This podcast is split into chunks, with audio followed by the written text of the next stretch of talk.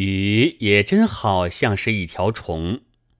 大半年过去了，鸡公国的飞车已经来过八回。读过松树身上的文字的木牌居民，十个里面有九个生了脚气病。治水的新官却还没有消息。直到第十回飞车来过之后，这才传来了新闻，说禹氏确有这么一个人的，正是鲧的儿子，也确是解放了水利大臣。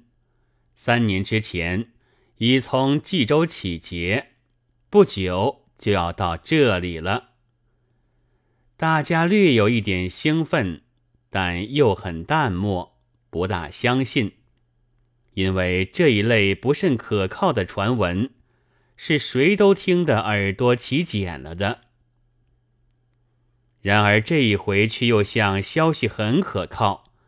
十多天之后，几乎谁都说大臣的确要到了，因为有人出去捞腐草，亲眼看见过官船。他还指着头上一块乌青的疙瘩。说是为了回避的太慢一点了，吃了一下官兵的飞食，这就是大臣确已到来的证据。这人从此就很有名，也很忙碌，大家都争先恐后的来看他头上的疙瘩，几乎把木牌踏沉。后来还经学者们召了他去细心研究。决定了他的疙瘩确是真疙瘩，于是使鸟头先生也不能在职成见，只好把考据学让给别人，自己另去搜集民间的曲子了。一大阵独木大舟的到来，是在头上打出疙瘩的大约二十多天之后，每只船上。有二十名官兵打桨，三十名官兵持矛，前后都是旗帜。刚靠山顶，绅士们和学者们已在岸上列队恭迎。过了大半天，这才从最大的船里有两位中年的胖胖的大员出现。约略二十个穿虎皮的武士簇拥着，和迎接的人们一同到最高巅的石屋里去了。大家在水陆两面探头探脑的悉心打听，才明白，原来那两位只是考察的专员，却并非与自己。大员坐在石屋的中央。吃过面包，就开始考察。灾情倒并不算重，粮食也还可敷衍。一位学者们的代表，苗民言语学专家说：“面包是每月会从半空中掉下来的，雨也不缺。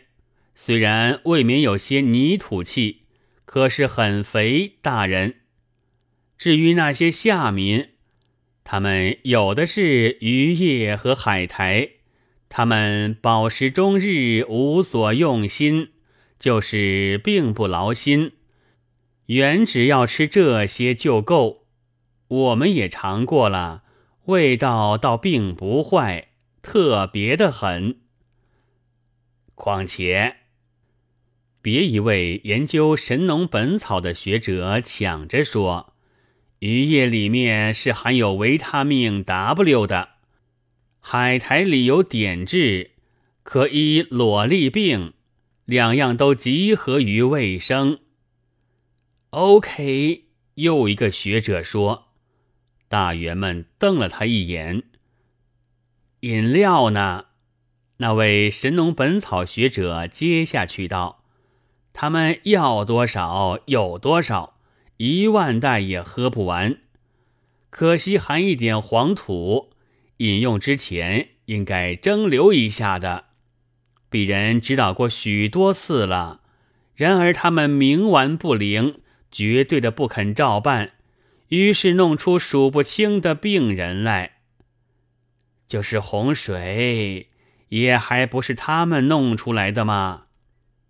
一位五柳长须、身穿绛色长袍的绅士又抢着说：“水还没来的时候，他们懒着不肯填；洪水来了的时候，他们又懒着不肯护。士之位失其性灵。”坐在最后一排，八字胡子的伏羲朝小品文学家笑道。无常灯帕米尔之源，天风浩然，梅花开矣；白云飞矣，金甲长矣，耗子眠矣。见一少年，口前雪茄，面有蚩尤氏之物，哈哈哈！没有法子。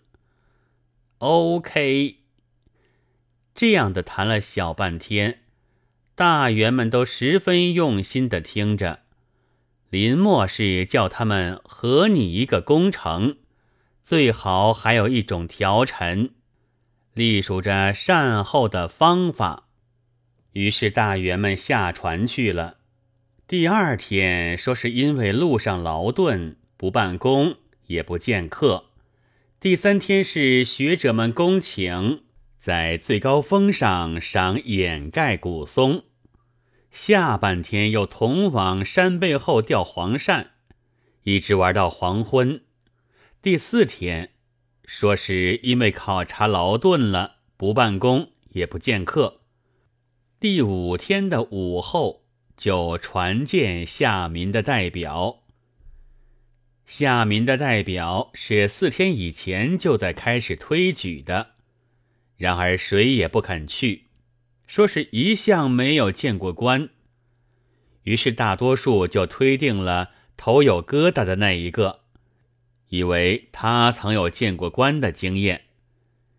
已经平复下去的疙瘩，这时忽然针刺似的痛起来了，他就哭着一口咬定做代表无宁死。大家把他围起来。连日连夜的责以大义，说他不顾公义，是利己的个人主义者，将为华夏所不容。激烈点的，还至于捏起拳头伸在他的鼻子跟前，要他负起这回水灾的责任。他可睡得要命，心想，与其逼死在木牌上，还不如冒险去做公益的牺牲。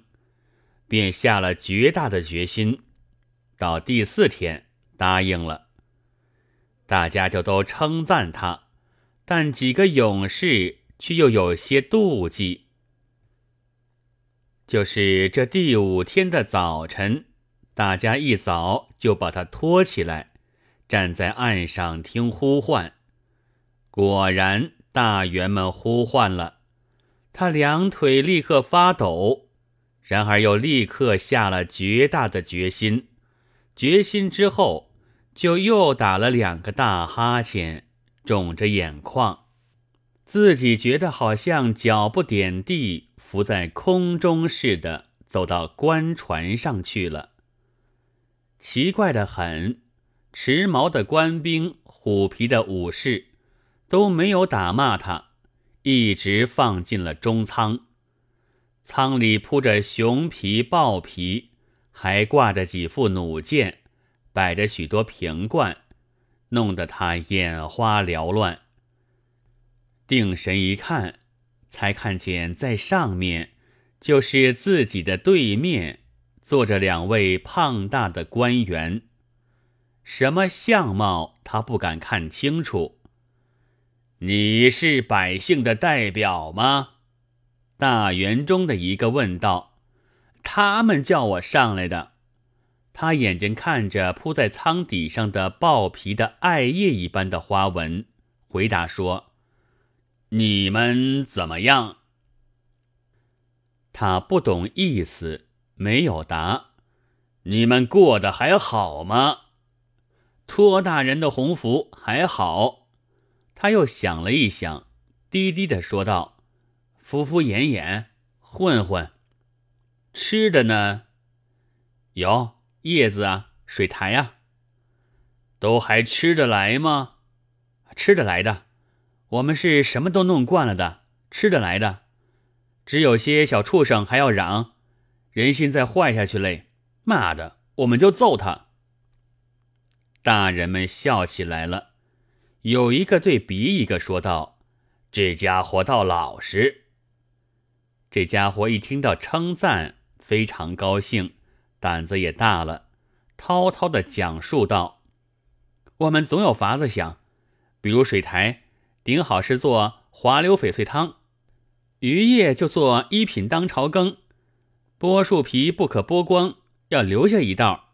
那么明年春天，树枝梢还是长叶子，有收成。如果托大人的福，钓到了黄鳝，然而大人好像不大爱听了。有一位也接连打了两个大哈欠，打断他的讲演道：“你们还是合聚一个工程来吧。”最好是还带一个贡献善后方法的条陈。我们可是谁也不会写。他惴惴地说：“你们不识字吗？这真叫做不求上进。没有法子，把你们吃的东西捡一份来就是。”他又恐惧又高兴地退了出来，摸一摸疙瘩疤。立刻把大人的吩咐传给岸上、树上和牌上的居民，并且大声叮嘱道：“这是送到上头去的，要做的干净、细致、体面呢。”所有居民就同时忙碌起来，洗叶子、切树皮、捞青苔，乱作一团。他自己是锯木板。来做进城的盒子，有两片磨得特别光，连夜跑到山顶上请学者去写字。一片是做盒子盖的，求写“寿山福海”；一片是给自己的木牌上做匾额，以致荣幸的，求写“老食堂”。但学者却只肯写了“寿山福海”的一块。